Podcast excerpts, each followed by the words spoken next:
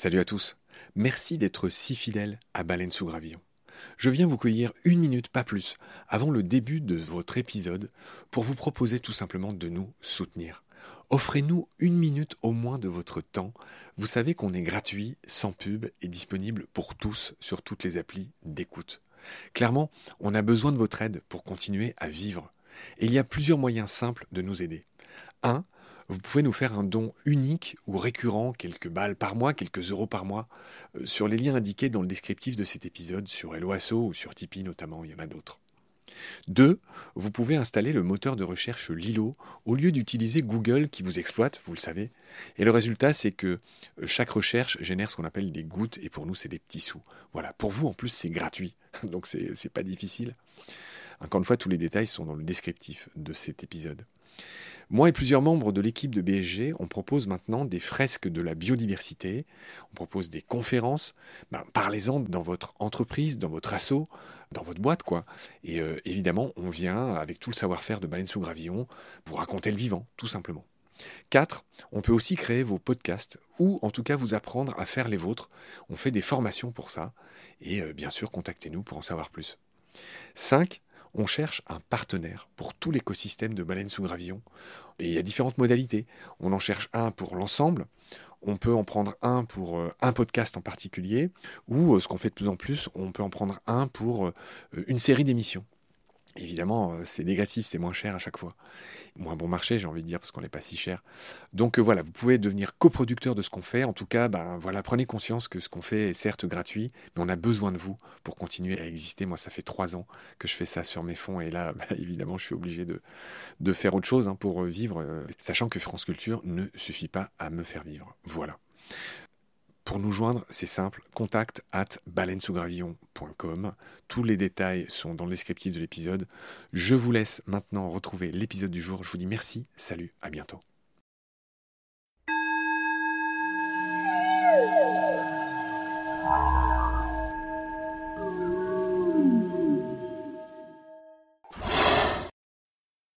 Création de. Le chimpanzé, ça symbolisait moi. Les bars, ça symbolisait cette période Covid où en fait, moi, j'ai perdu mon boulot parce que j'étais réel.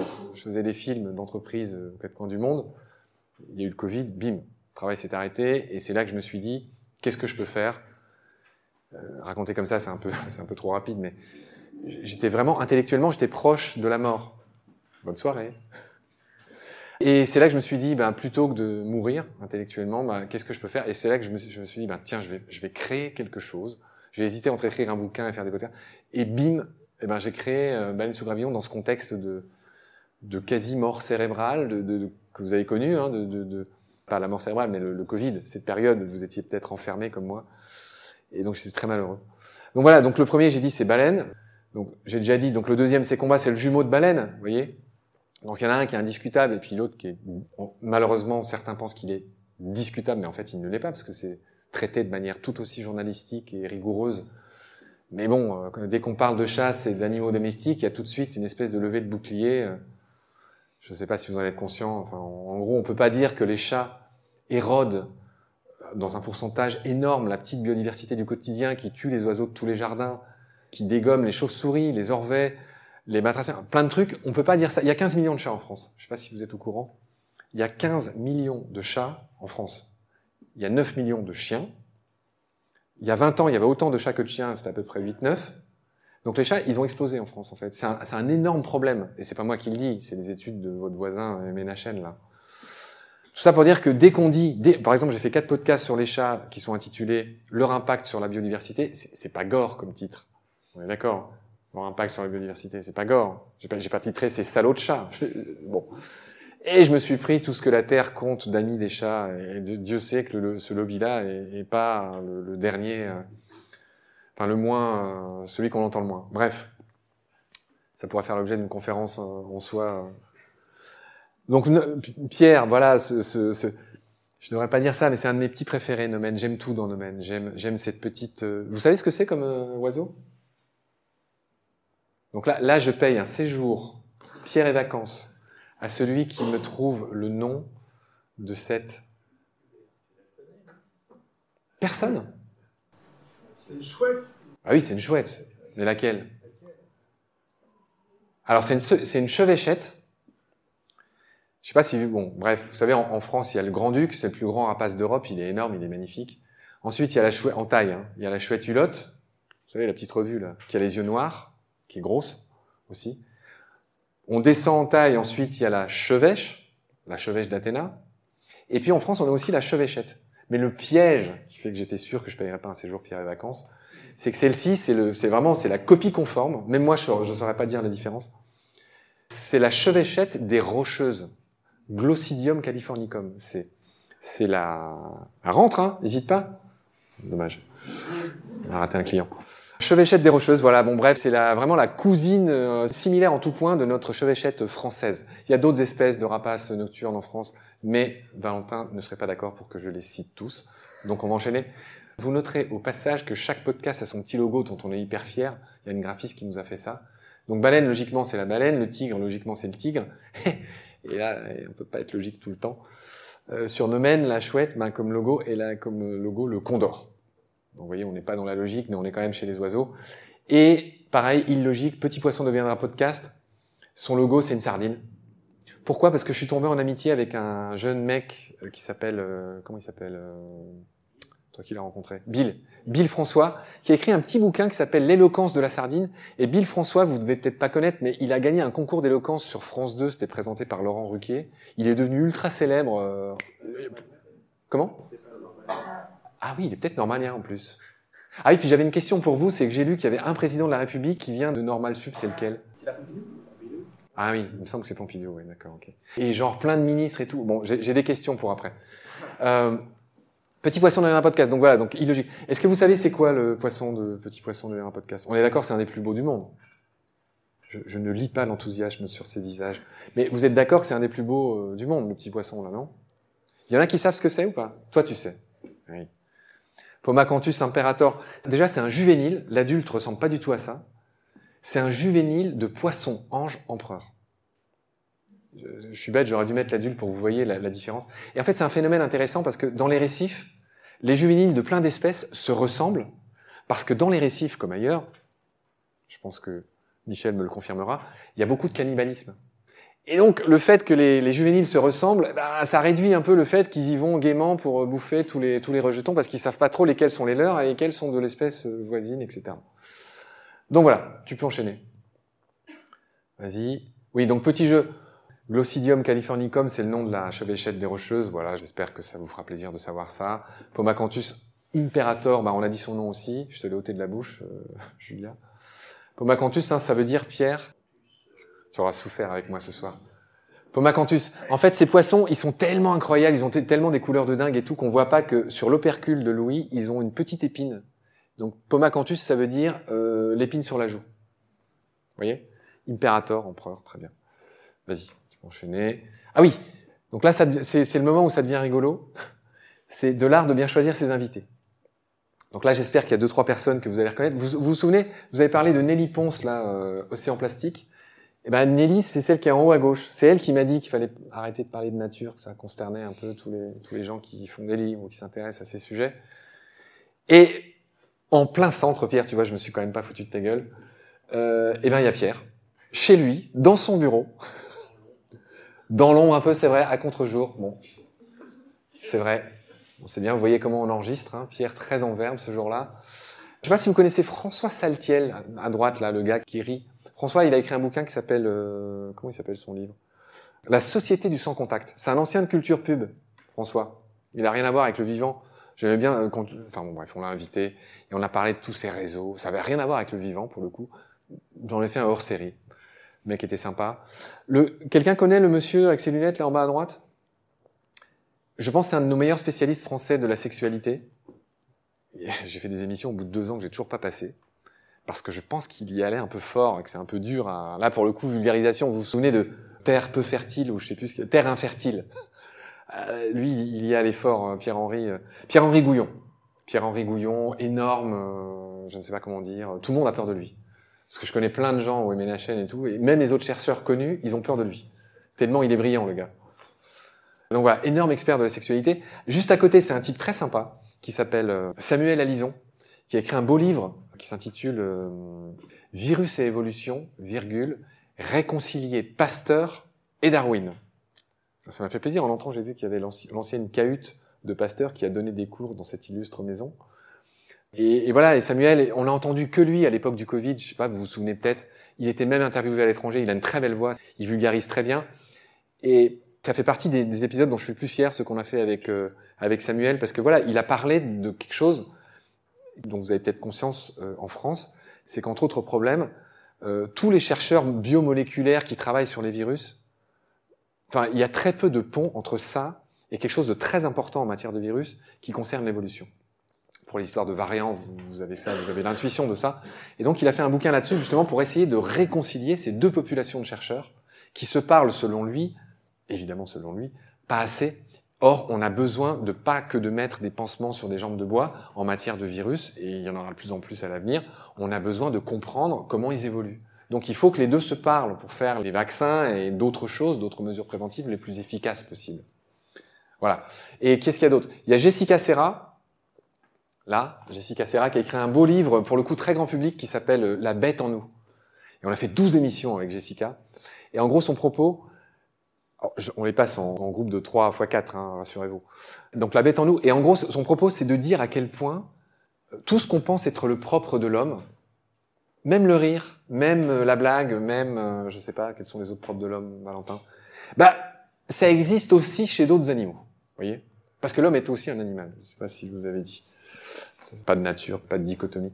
Donc bref, donc Jessica, voilà, énorme invitée. Et à gauche, alors pour le coup, c'est une cliente de combat. C'est Lamia Assemlali. C'est la patronne et la créatrice de Sea Shepherd France. Vous connaissez Sea Shepherd Je vois des gros oui de la tête. Pas commode, hein, Lamia, mais, on a fait des chouettes épisodes. Euh, voilà. Vas-y, tu peux passer. En haut à droite, vous reconnaissez Laurent Balesta? Aquanaute Oh, vous connaissez pas Laurent Balesta? Bah, Laurent Balesta, c'est comment dire Il y a Thomas Pesquet dans l'espace et puis il y a Laurent Balesta dans l'eau. Bah oui, toi, tu, ça te paraît incroyable de ne pas connaître Laurent Balesta. Elle est prof de plongée aussi, euh, Julia. Elle est, elle est, comédienne, metteuse en scène et euh, on a dit qu'on dévoilerait tout à l'heure et, euh, de plongée. Bref, Laurent Balesta, ok. Ça, c'est François Sarano. François Sarano, c'est l'ancien bras droit du commandant Cousteau. Vous vous souvenez, le gars du bonnet rouge là? C'est une autorité en matière d'océanologie, graphie. Et on a fait euh, quatre beaux épisodes sur les cachalots avec François. C'est un peu, un peu un expert des cachalots, François. La petite jeune, là, c'est Marine Calmet. Pareil, elle est passée dans le combat, elle a écrit un livre euh, qui a fait date, qui s'intitule euh, Devenir gardien de la nature. C'est une avocate, et elle se bat contre le projet Montagne d'Or en Guyane, et contre ce que fait Total au large du Brésil qui menace les mangroves. J'ai oublié le nom du deuxième. Donc voilà, c'est un peu une jeune qui s'emploie à se battre. J'ai dit au début, hein, chacun fait ce qu'il peut. Moi, moi, je parle et j'invite des gens et j'essaye d'éclairer euh, les gens sur ce qui vit autour d'eux et qu'on voit même pas, d'où le titre Baleine sous gravillon. Puis il y a des gens comme Marine qui sont juristes et qui, se battent autrement. Pierre Rigaud, Pierre Rigaud, juste à côté de Marine. Et le monsieur là en bas à droite, c'est le premier homme qui est arrivé au pôle Nord tout seul en 86, que Pierre connaît très bien. C'est Jean-Louis Etienne qui montre fièrement la baleine qu'il a chez lui. Vous voyez? On est allé l'interviewer chez lui, Jean-Louis Etienne. Et Jean-Louis Etienne, il porte un projet magnifique qui s'appelle le Polarpod. Et le Polarpod, c'est une espèce d'immense bouchon de pêcheurs, station scientifique euh, révolutionnaire, zéro émission. Et en gros, il va se laisser dériver dans le, ouais, je suis dans le bon sens, dans le courant circumpolaire antarctique. Vous voyez, là, je suis dans le sens anti-horaire parce que vous savez tous, vous êtes tous à Normal Sup, que dans l'hémisphère sud, les courants circule dans le sens anti-horaire. Hein. Dans l'hémisphère nord, c'est le contraire. C'est dû à la force de Coriolis. Fascinant, toutes ces choses. Le fameux Bill François qui a écrit euh, L'éloquence de la sardine, c'est lui. Je crois qu'il est traduit dans 25 langues, euh, Bill. Il a 28 ans, enfin. Ce tableau-là qui montre, vous voyez, c'est des poissons panés, et c'est un tableau qui orne ma chambre. Voyez et le titre de ce tableau, c'est euh, Poisson de l'Atlantique. Et voilà. Et puis, oui, il y a aussi une idée de sérendipité. Vous connaissez ce beau mot, la sérendipité? Il y en a qui font oui, il y en a qui font non. La sérendipité, c'est en fait les rencontres, les hasards heureux. C'est ce qui fait qu'on... Par exemple, la découverte de la pénicilline, c'est une sérendipité. C'est-à-dire le gars, il s'y attendait pas, il a vu que sur la boîte de pétri, il y avait plus de bactéries qui nanani là où il y avait de la pénicilline. Et du coup, bim, un hasard heureux. Et donc moi, j'ai eu beaucoup de hasards heureux dans Baleine sous gravillon, que je vous raconterai une autre fois. Est-ce que vous avez des questions? Toujours pas de questions? Moi, j'en ai une pour vous. Est-ce que vous reconnaissez ce tableau? Ah Brigitte, dos des maillots Faux. Tu as perdu. Enfin, c'est quelque chose de maillot, hein, mais c'est pas le dos. Tres des maillots. Et c'est quoi le tres des maillots Qu'est-ce qui se passe? Vous connaissez l'histoire? Ça, c'est une superbe digression. Là, on n'est plus du tout dans le vivant. Hein. Mais j'ai trouvé ça rigolo. C'est un tableau qui est exposé au Prado à Madrid. Euh, qui, euh, donc les gens qui tiennent les fusils, ce sont des Français. Et les gens qui sont fusillés, ce sont des Espagnols. Et donc à l'époque, c'était en 1808, 13 des Maillots. En fait, il y a Napoléon qui avait installé son frangin qui s'appelle Joseph, qui s'appelait Joseph, comme roi d'Espagne, à la suite d'une querelle de succession. Bref. Donc il y a une espèce de guerre, de bronca de nos amis espagnols, et bim, euh, voilà, voilà pourquoi, euh, en tout cas à l'époque, on n'était pas très bien vu, puisque euh, donc tout ça a été réprimé dans le sang. Et Joseph a été chassé d'Espagne. L'histoire se finit bien en 1814, peu avant Waterloo. Je vais vite. Mais vous avez d'autres questions? Pas d'autres questions. Alors, les sujets sexy ou sexy? Ouais, c'est rigolo ça comme titre. Euh... Comment dire? Bah, C'est un peu comme disait Léo. Hein. Euh, en fait, faire du podcast et faire beaucoup de choses, euh, faire du journalisme rend humble. Parce que moi, il y a des sujets, j'étais persuadé qu'ils allaient faire beaucoup d'écoute parce que tel personnage que j'invite est connu. Alors, en général, les gens connus, ils font plus d'écoute que les gens pas connus. Hein. Ça, pour le coup. Et donc, ça participe à rendre un sujet sexy. Si, par exemple, si j'invite Laurent Balesta ou je sais pas euh, qui je pourrais dire pour que vous connaissiez, mais euh, Jean-Louis Etienne ou bon, bref, inviter quelqu'un de connu, ça marche mieux. Qu'est-ce que je peux ajouter là-dessus? Oui, et par exemple, moi j'étais fier de faire un sujet sur les volcans, parce que je sais pas euh, si vous vous intéressez un peu à la géologie, mais les volcans c'est la vie. Enfin, c'est fascinant les volcans. Et donc j'étais fier de faire un, beau sujet, enfin de belles émissions avec euh, une autorité en la matière qui s'appelle euh, Jacques-Marie Bardinzef, et on a fait quatre belles émissions sur les volcans. Et je crois que c'est l'invité qui m'a le plus surpris par son érudition. Et il en faut beaucoup pour m'impressionner, mais alors lui, euh, on n'avait rien préparé, ce que je fais plus aujourd'hui d'ailleurs.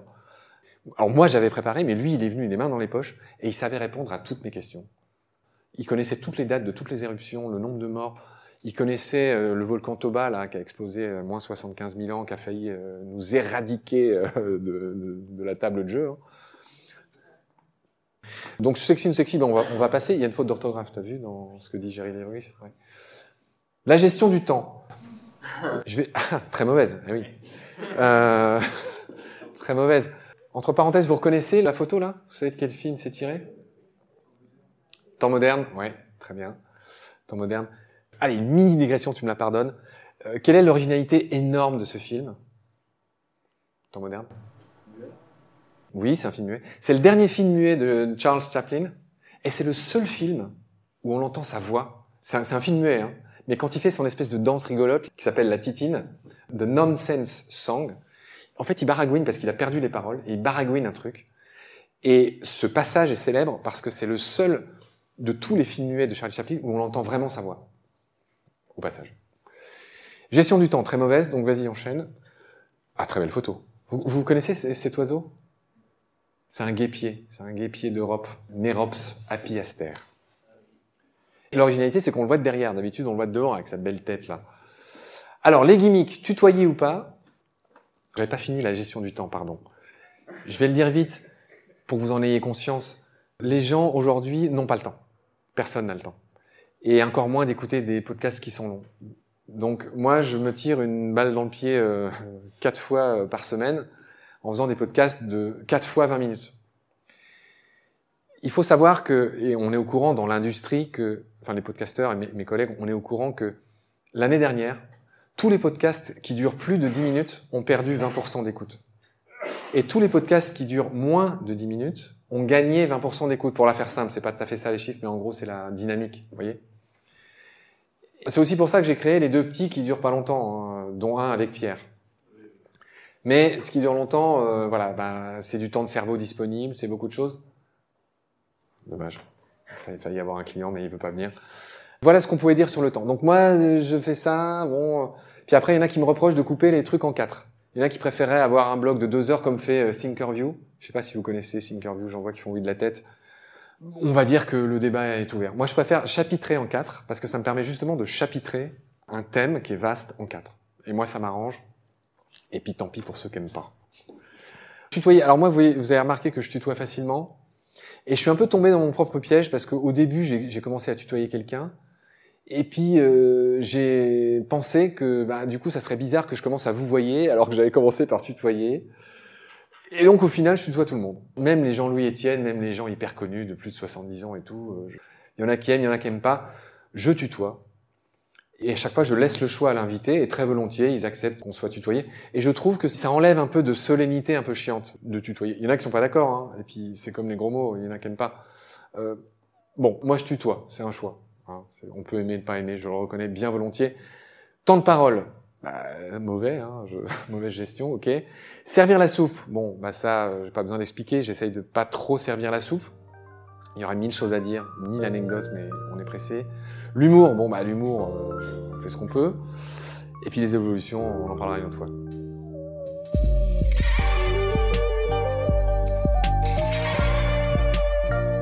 C'est la fin de cet épisode. Merci de l'avoir suivi. Pour continuer, nous avons besoin de votre soutien. Et vous pouvez nous aider simplement, en quelques clics et gratuitement. Il suffit par exemple d'utiliser le moteur de recherche solidaire Lilo. Ainsi, chacune de vos recherches sur Internet générera des gouttes qui seront reversées au projet de votre choix, comme Baleine sous gravillon par exemple. Vous pouvez par ailleurs vous abonner à nos podcasts comme d'habitude, partager les liens, devenir adhérent de l'association BSG ou encore faire un don sur Helloasso ou sur Tipeee. Grand merci par avance. Je remercie tous mes équipiers pour leur aide précieuse. Je vous retrouve bientôt pour de nouveaux épisodes. Et d'ici là, prenez soin de vous et de ce qu'il y a autour de vous. Merci. À bientôt.